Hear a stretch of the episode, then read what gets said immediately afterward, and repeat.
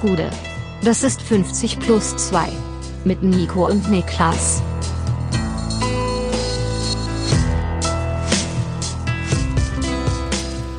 »50 plus 2 Champions League Rückblick«. Mein Name ist Nico Heimer und bei mir sitzt der Mann, der gestern die Gladbach-Hymne im Liverpool-Stadion angemacht hat, Niklas Levinson. Habe ich heute erst mitbekommen, dass da scheinbar die Elf vom Niederrhein gespielt wurde, aber ich glaube wohl eher bei Sky als bei Liverpool selbst, oder? Nee, das gab's schon mal, glaube ich. Ich glaube, das ist ein wiederkehrendes Thema. Vielleicht haben wir das sogar schon mal im Podcast besprochen. Echt? Aber ich erinnere mich daran an Liverpool, Anfield Road, 11 vom Niederrhein, da klingelt bei mir ganz viel. Ich kann es gerade nicht zuordnen, aber ich glaube, das war schon mal medial Thema. Die Erklärung. Seit rund 30 Jahren besteht eine Freundschaft zwischen beiden Clubs. Die Borussia hat nach der Hillsborough-Katastrophe ähm, Geld gespendet und das gestern gab es ja nur noch die Choreo, deshalb die Verbindung. Also doch kein Fehler und äh, tatsächlich einfach nur eine schöne Geste. Eine schöne Geste, eine schöne Geschichte, ja. Ja, so ist es. Champions League äh, hat diese Woche auch wieder schöne Geschichten geliefert. Und bevor wir über die Spiele an sich reden, würde ich gerne nochmal über den Komplex Champions League reden. Denn ich fand, es war wieder der. Also ich bin jetzt an dem Punkt angekommen, wo ich sage: Wisst ihr was? Macht eure Super League, raus aus allen Ligen. Das muss halt wirklich sein. Weil man kann sich davon nicht freimachen, dass es ein absolut brutales Spektakel auch dieses Jahr wieder ist. Und wahrscheinlich das Beste, was der Fußball äh, zu bieten hat. Aber wäre es das immer noch ohne die entsprechenden Vereine? Naja, es wäre ja dann, die würden es ja in der Super League machen. Die würden in der Super League das noch häufiger machen. Weißt du? Wenn jetzt die großen Vereine, die hier. Ach, du schwingst dir gerade ein Pro-Super League-Argument an. Ich sage, ich habe mir gestern überlegt, das Beste, was passieren könnte, ist, wenn die großen Vereine alle die Super League gemeinsam Nee. machen und die nationalen Ligen verlassen.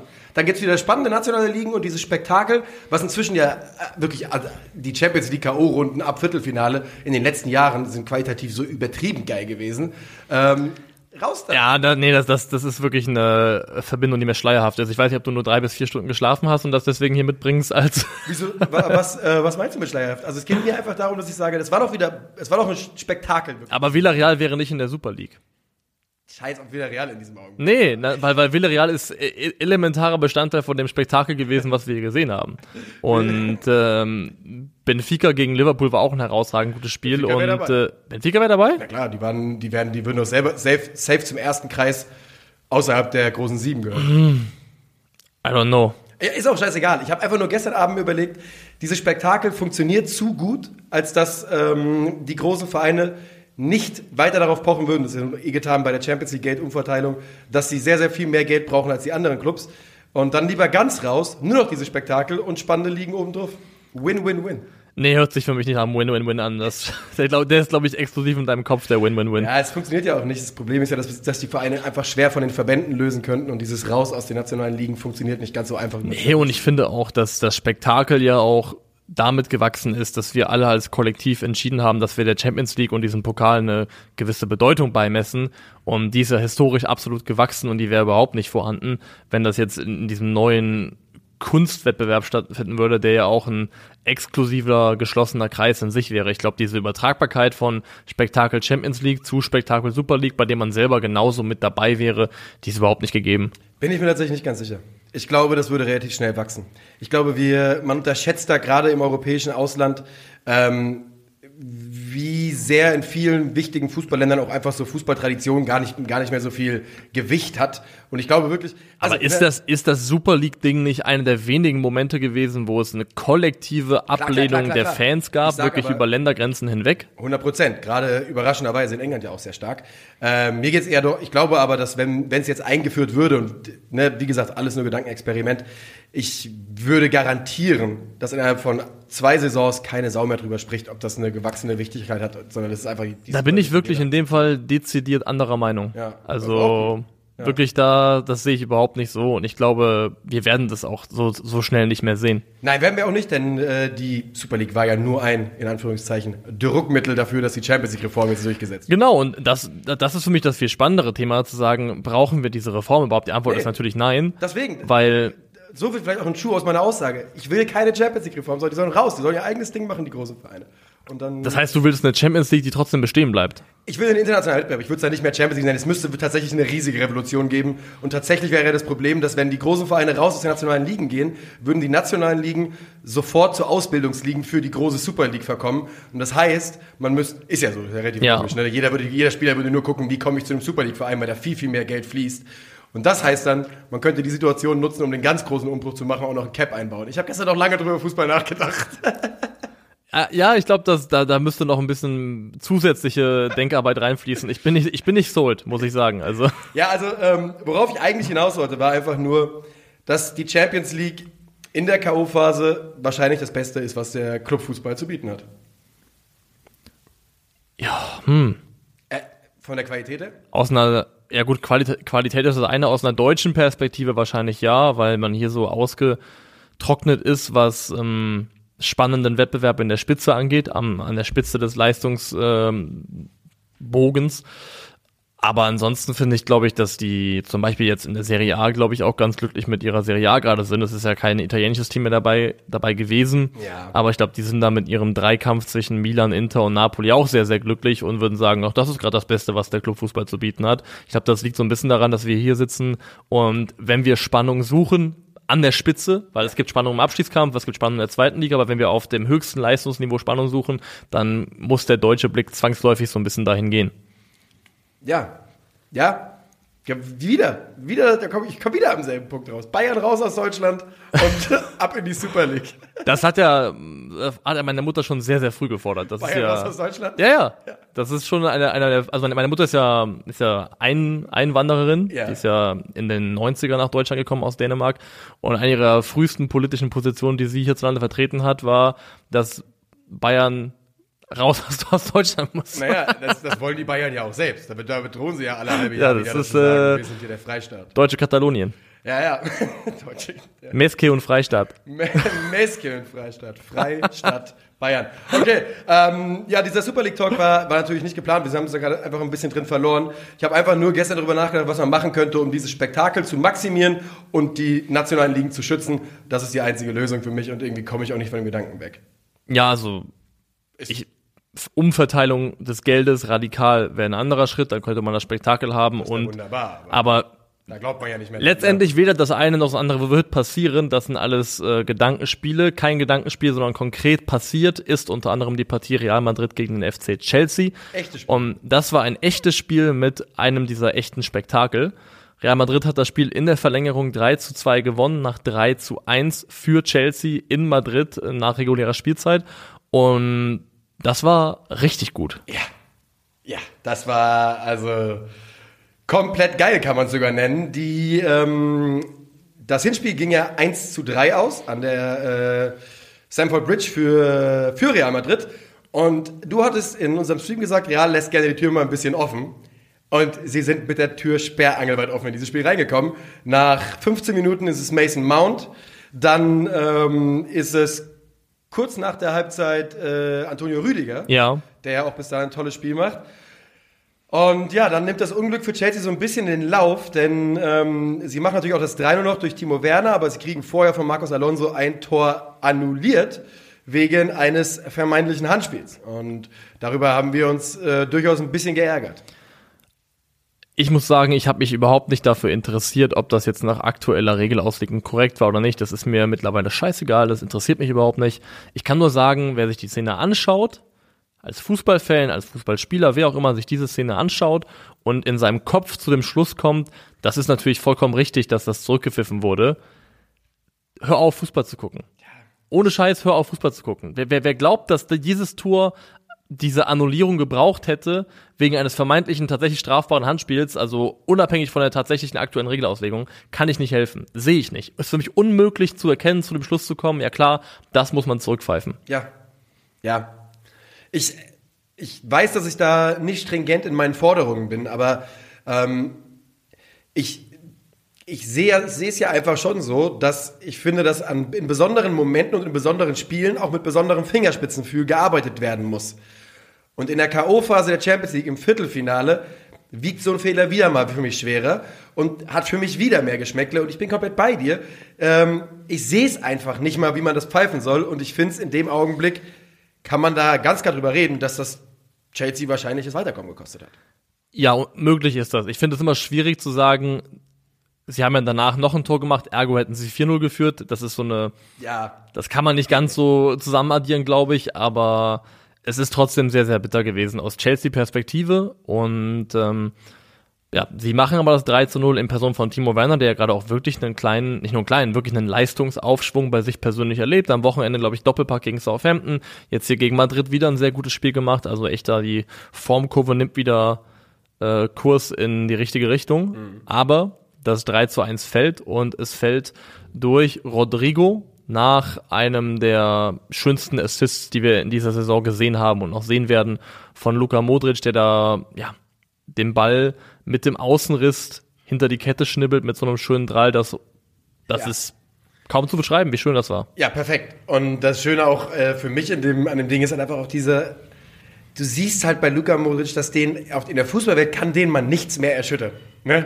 Der spielt auch äh, mit, mit beiden Beinen im, im K.O.-Grab, spielt er einfach einen Außenrisspass äh, in Richtung Rodrigo und der ist natürlich absolut perfekt.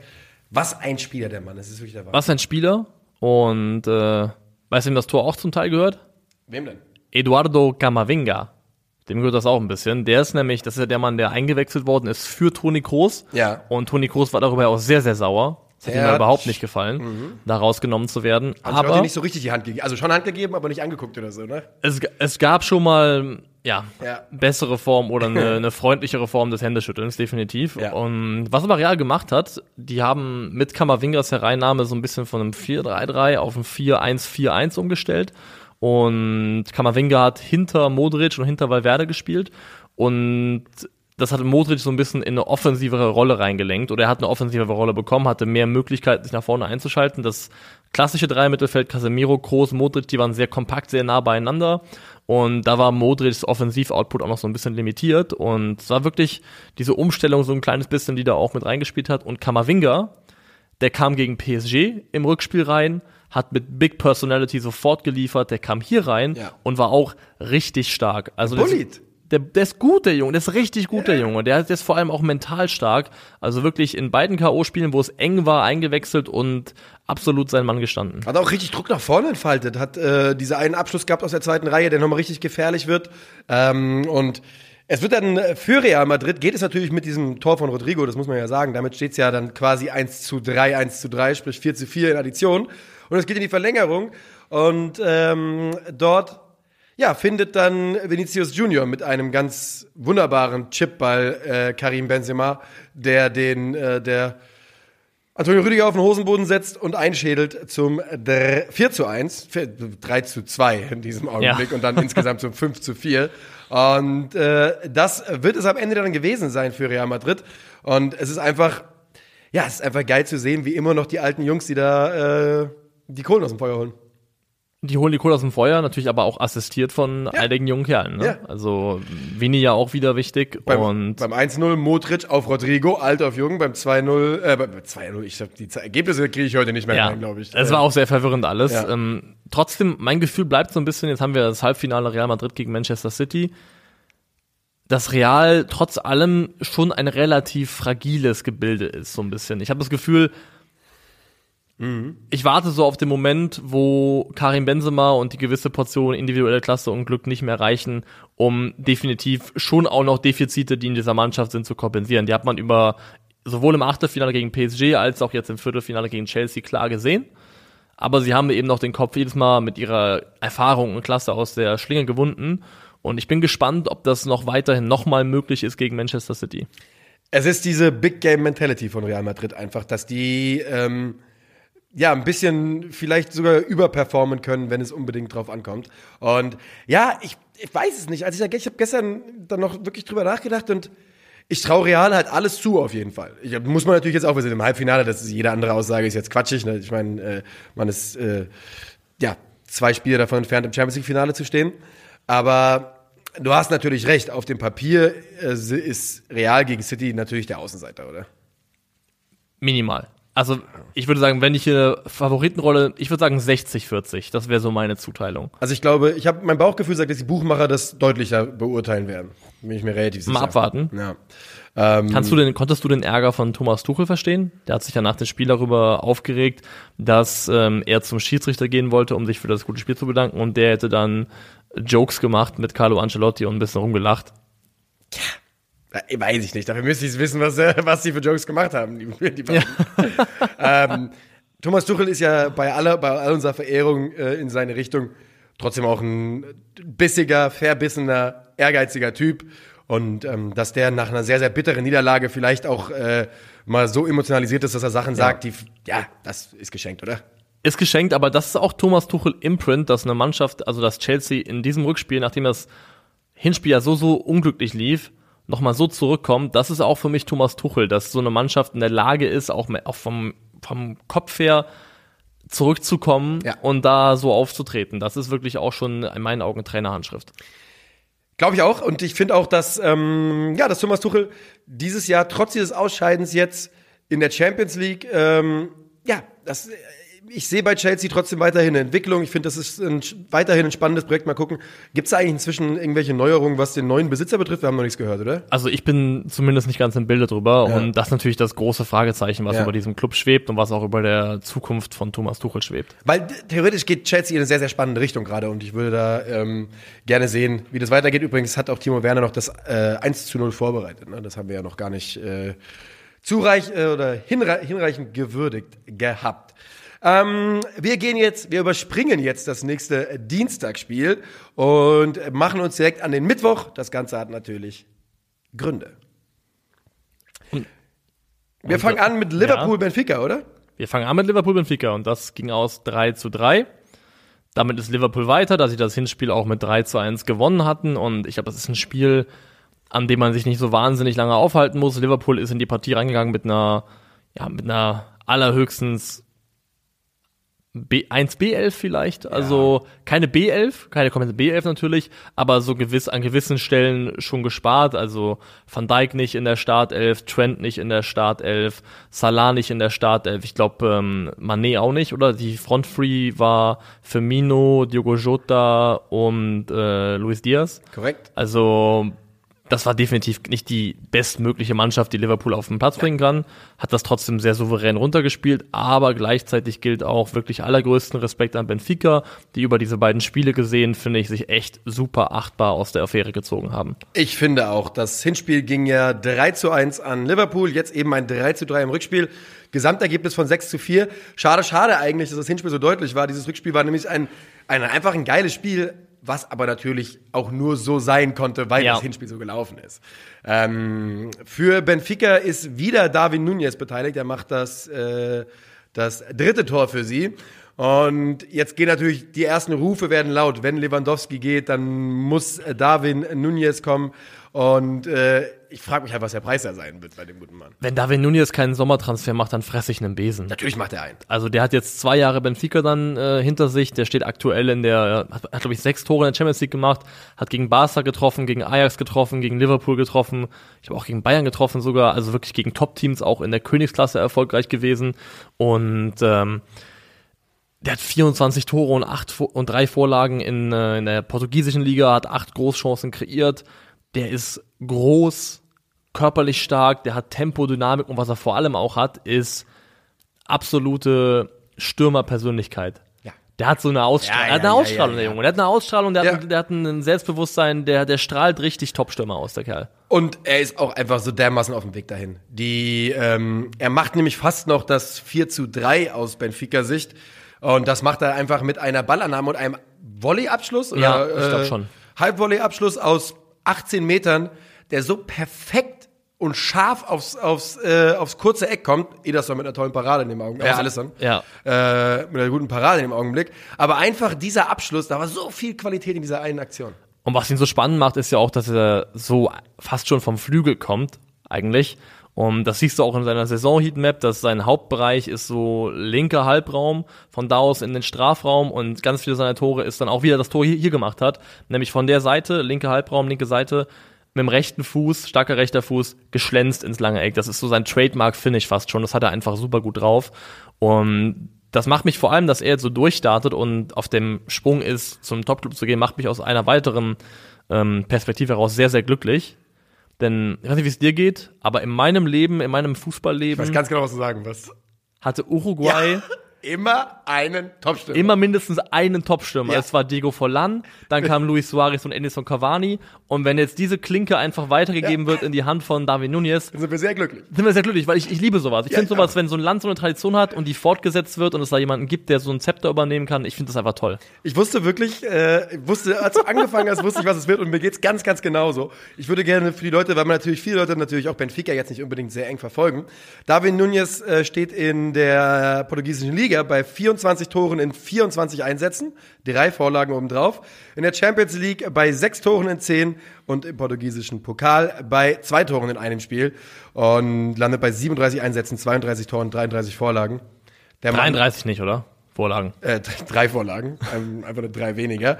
Ähm, und das im Alter von 22 Jahren, das wird äh, sicherlich einen Transfer geben. Ich glaube, Vertrag 2024, meine ich. Er kam ja erst im Sommer 2020. Genau. Der Vertrag läuft bis 25. 25 sogar, aber es wird gemunkelt, das ist ja auch oft der Fall bei Benfica-Profis, dass es eine Ausstiegsklausel geben soll. Die Frage ist natürlich, wie hoch liegt diese? Aber lass uns das mal kurz hier einen Blocker reinschieben und vielleicht das nochmal aufmachen, wenn wir gleich bei den Bayern sind. Machen wir so und äh, gehen damit weiter zum zweiten Mittwochspiel. Einem Spiel, das eines der geilsten Scheißspiele war, die man sich so vorstellen kann. Es, ist, es ist das Rückspiel Atletico gegen Manchester City.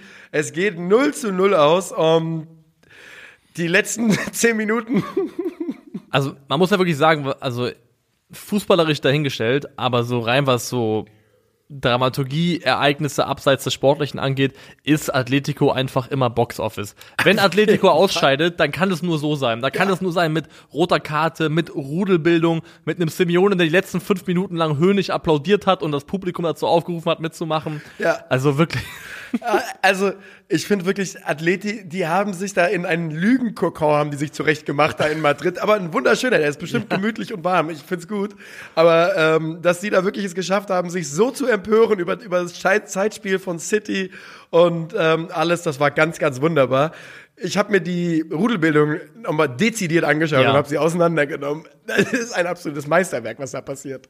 Also, und vor allem für mich ist der, ähm, der most valuable äh, Rudelbilder ist auf jeden Fall Savage. Savage. Der, Savage the Savage. Der erst den auf den Platz rollenden Foden Ja. wieder runterzieht Und dann- und dann Jack Grealish einfach in die Mähne greift. Und dann eine gelbe Karte bekommt und weiterspielt.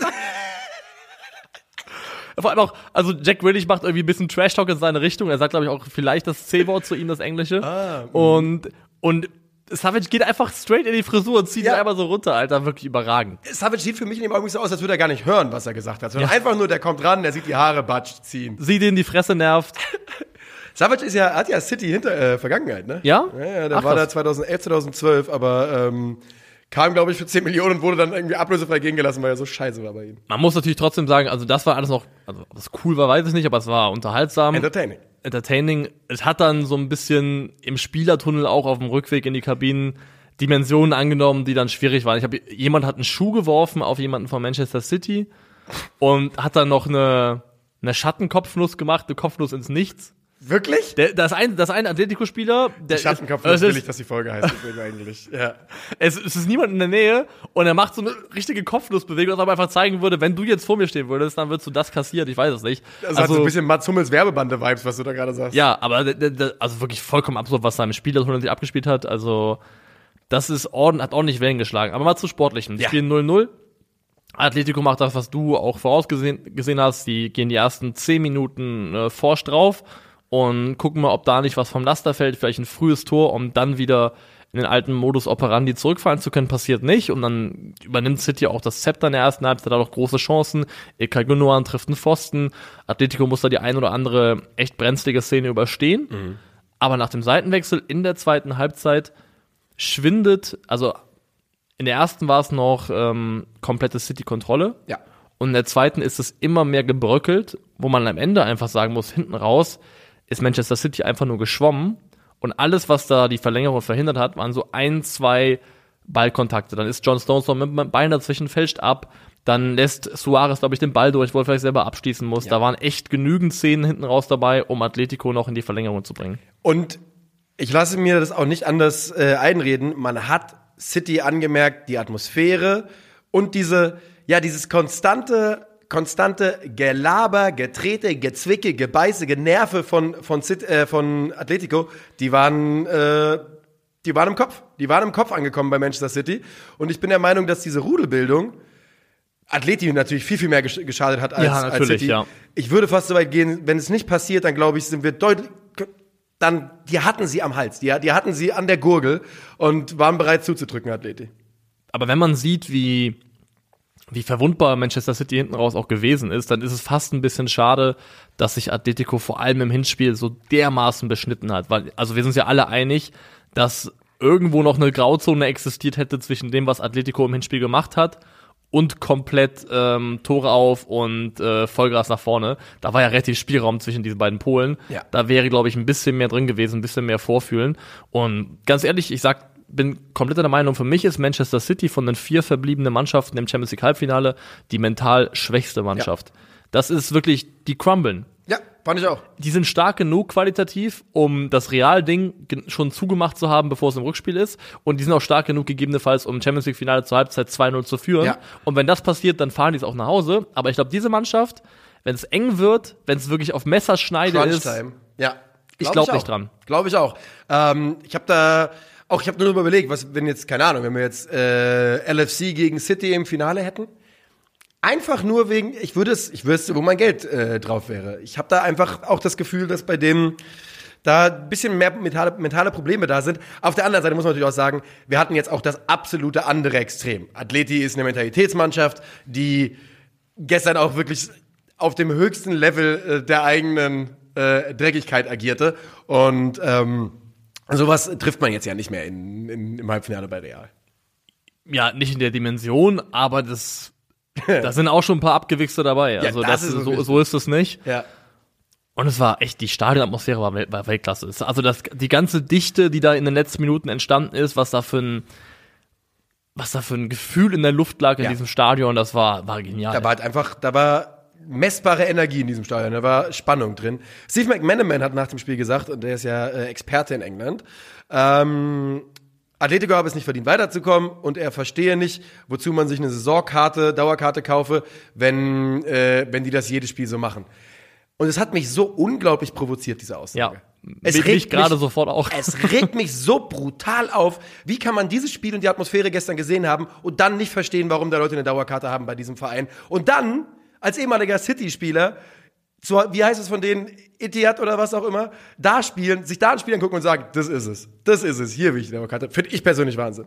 Also ich sitze, ich, ich sitze tausendmal lieber in so einem Stadion und guck Rumpelball, Rump, Rumpelball, aber mit Atmosphäre Ja. und mit, also mit einem, mit einem Team, das irgendwas bewegt, als dieses, ja, diese, diese, diese lauwarme Fußballsuppe, die da meistens im Etihad serviert wird, Ja. wo der Fußball natürlich tausendmal besser ist und wahrscheinlich auch das Beste ist, was du so konstant Woche für Woche aktuell in Europa zu sehen kriegen kannst. Aber gesamtatmosphärisch einfach mich zumindest so vom äußeren Eindruck her überhaupt nicht abholt. Ja. Von daher, das sind so Aussagen, da, da schüttle ich nur den Kopf drüber und das ist auch ein Thema, finde ich, was jetzt auch im Bayern-Spiel nochmal ähm, Ja, ähnlich. zwei letzte Sätze dazu noch. Das deutsche Trainer, äh, Schiri-Team um Daniel Siebert fand ich, hat er keinen allzu guten Job gemacht gestern, äh, aber es war auch einfach ein undankbares Spiel. Sehr schwer. Und, das muss man jetzt gesagt haben, Phil Fodens Rolle äh, wieder zurück ins Feld rein ist auch einfach weit oben, wenn es um, um, um Zeitschinderaktionen geht und muss hier lobend, lo, lo, lobend erwähnt werden an der Stelle. Der, der, der ist auch ein kleiner Shithauser. Auf das jeden. ist, äh, Auf jeden. wenn du, wenn Leute in unserem im Chats oder auf Twitter schreiben, hm, hm, was ein Arschloch, hm, was ein Arschloch und das äh, hin und her geht, dann weißt du, dass das Jungs sind, die äh, gerne gewinnen wollen und Phil Foden gehört dazu. So, sind wir da angekommen, wo wir hin wollten. wir sind da.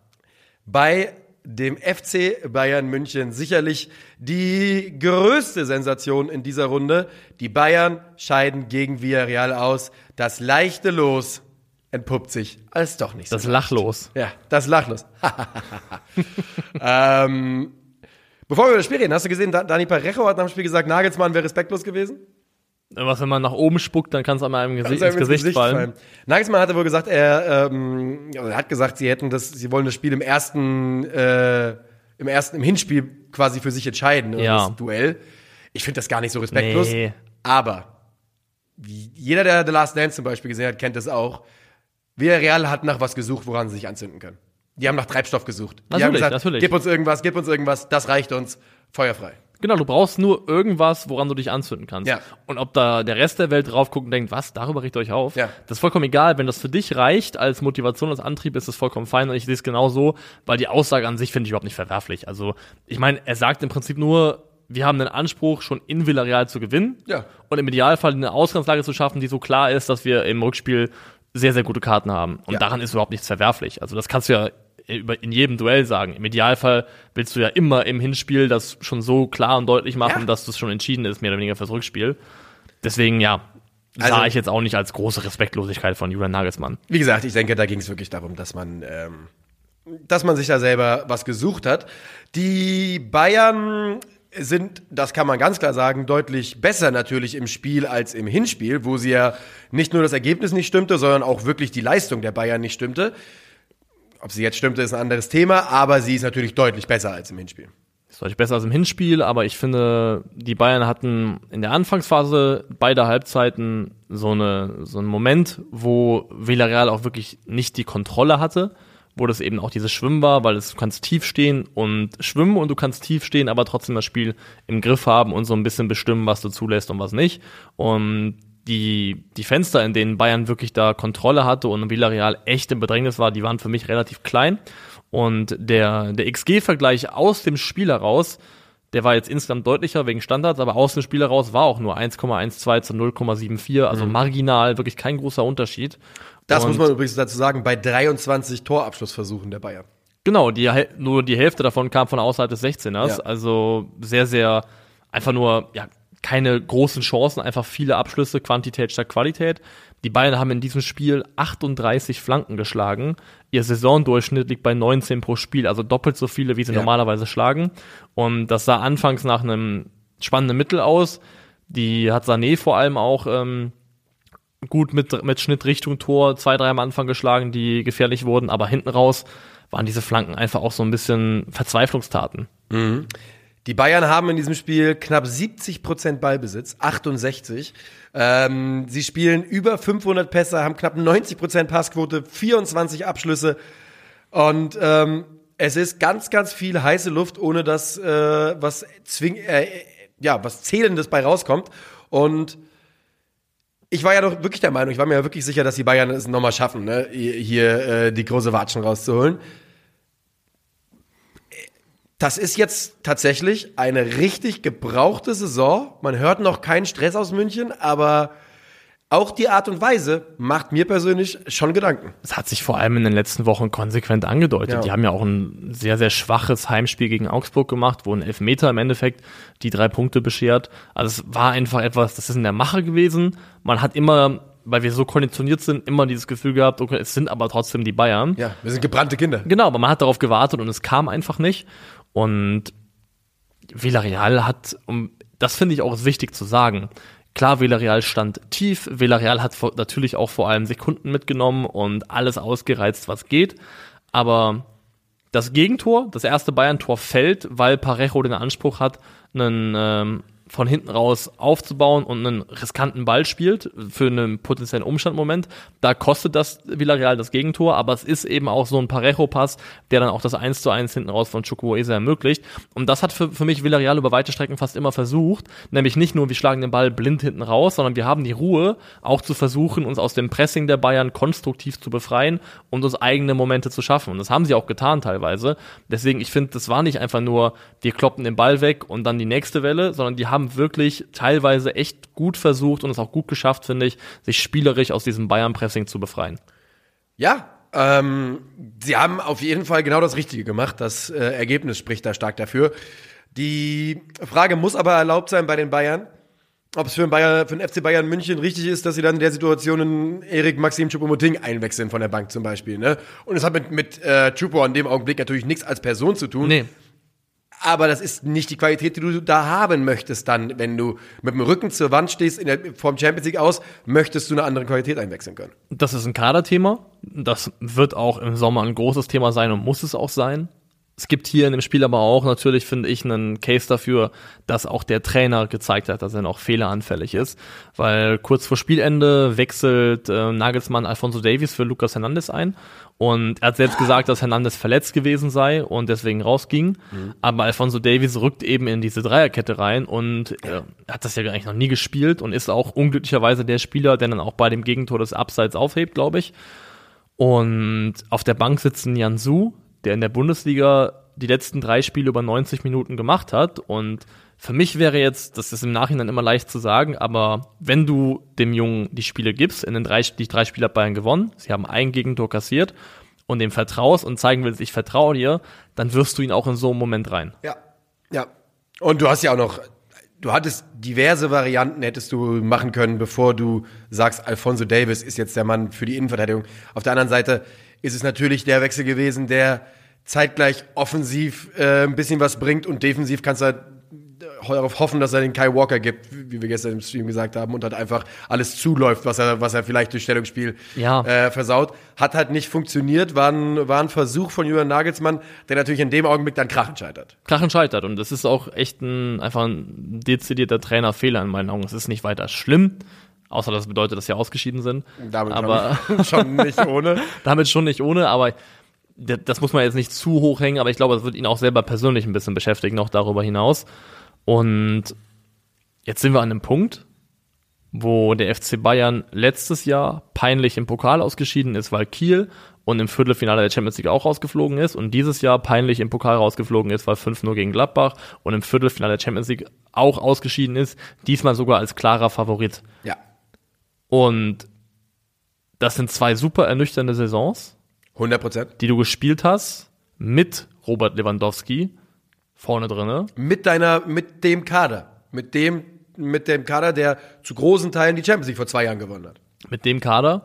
Und wenn das, also weil es ist ja gerade ein Thema Lewandowski und ist ja die Frage, wäre man bereit zu verkaufen, wenn ja, zu welchem Preis? Sollte man an ihm festhalten und sagen, du bist uns für das nächste Jahr noch so viel wert, dass wir in Kauf nehmen, dich ablösefrei abzugeben, weil du uns sportlich so viel Mehrwert lieferst in der kommenden Saison. Aber bei allem sportlichen Mehrwert, was bei rausgesprungen ist in den letzten zwei Jahren, ist einfach in Anführungszeichen nur die deutsche Meisterschaft. Ja. Und die gewinnst du vielleicht, schrägstrich wahrscheinlich nächstes Jahr auch, wenn du einen Umbruch machst und da vorne vielleicht jemanden reinstellst, der nicht 34 wird dieses Jahr, sondern 23.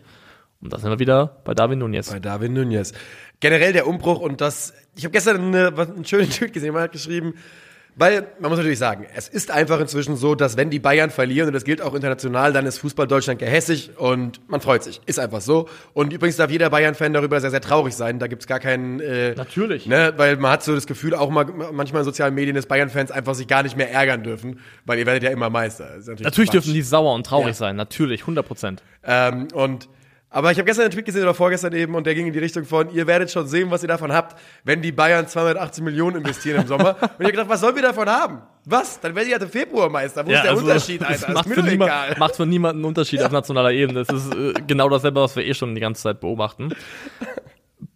Aber ja, ich finde schon, dass es mittlerweile kann man drüber reden, wenn man, also, wenn man, da, wenn man sieht, was man in den letzten zwei Jahren bekommen hat an sportlichem Erfolg und die einzige Konstante ist die Meisterschaft und man weiß, dass man die im Regelfall auch so gewinnen könnte, dann finde ich schon, kann man einen Case dafür machen, zu sagen, warum ist nicht dieser Sommer geeignet dafür, echt mal ein bisschen frisches Blut reinzubringen, vielleicht sich von ein, zwei alten Leistungsträgern zu trennen und so eine gewisse neue Dynamik in diese Mannschaft zuzulassen, weil was hast du zu verlieren letztendlich? Und ich finde nach wie vor, dieses Stürmerthema ist echt wichtig, weil das machen gerade Vereine, stellen sich auf für die nächsten Jahre. Ja. Für die nächsten Jahre.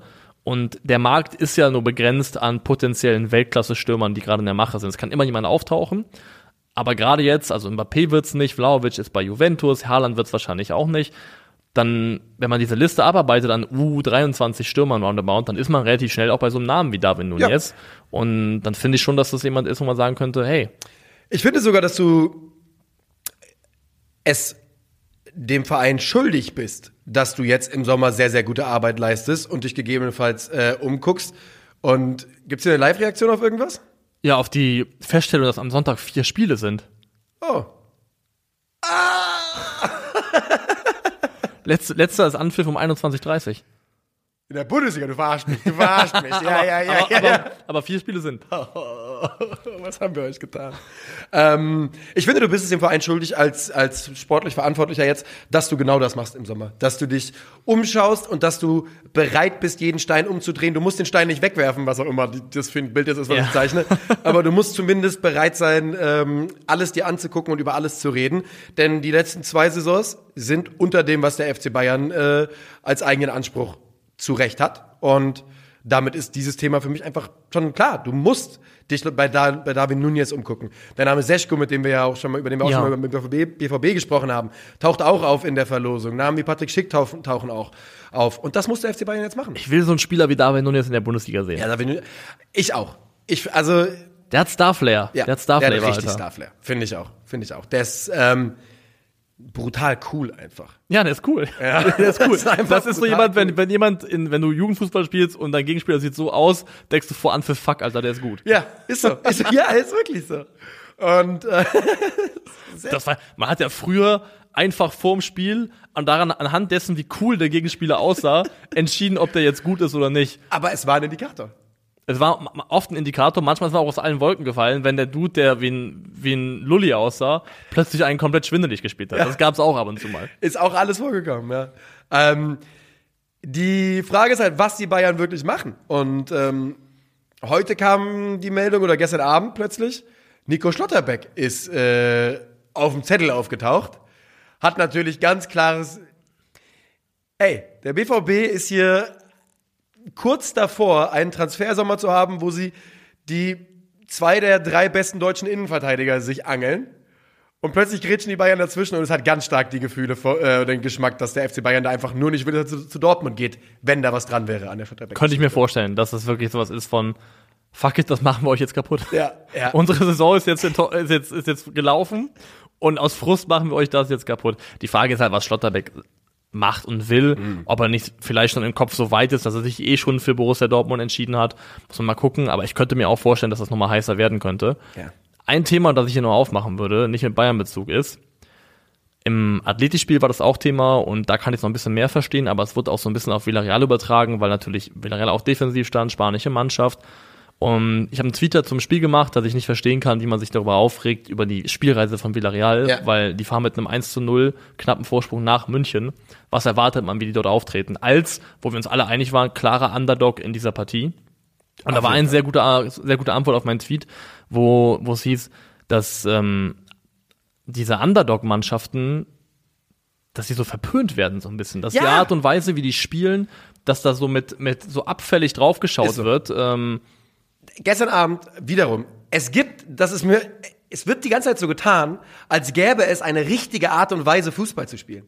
Als würden nicht alle denselben Sport in den, innerhalb derselben Regeln anders interpretieren. Kleine Vereine müssen so spielen gegen diese, gegen diese Gigantenteams wie eben in Manchester City. Und Atleti ist im Verhältnis ein kleines, kleineres Team.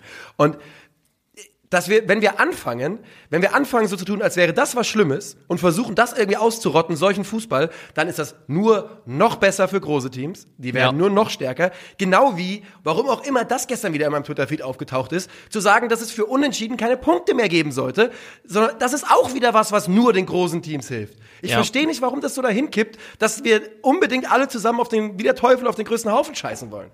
Nee, bin ich komplett bei dir. Der, ist- also der Wortlaut war, irgendwie hat sich in den letzten Wochen ein Trend entwickelt, Underdogs dafür zu kritisieren, dass sie sich mit allen Mitteln wehren. Früher wurden die für leidenschaftliche Fights gefeiert, heute sind es dann irgendwie unfair, unsportlich, was auch immer. Und klar, aber das, also, du kannst genau, weil wenn wir jetzt anfangen würden mit, mit Netto-Spielzeit, was auch immer, vielleicht macht das das Spiel attraktiver, aber immer dran denken, du hilfst damit denen, die eh schon gut sind, Ja. die eh schon haben und du verfestigst damit nur Strukturen, weil das ist ja auch irgendwie, auch wenn das nicht immer schön ist, aber das ist auch Teil das, was das Fußball so faszinierend macht, dass es so gewisse weiche Faktoren gibt, mit denen unterlegene Mannschaften auf dem Papier bessere Teams ärgern und im Zweifelsfall auch schlagen können. Ja. Und ich finde, das ist ganz, ganz wichtig, dass man das betont. Villarreal hat nichts Verbotenes gemacht. Sie haben im Gegenteil, finde ich, eine absolut fantastische Leistung über zwei Spiele gezeigt. Es ist dasselbe Spiel, es gelten dieselben Regeln für alle, für beide Mannschaften, für alle Spieler auf dem Feld und es ist einfach nur anders ausgelegt. Und dann, das ist das Ende der Geschichte. Ja?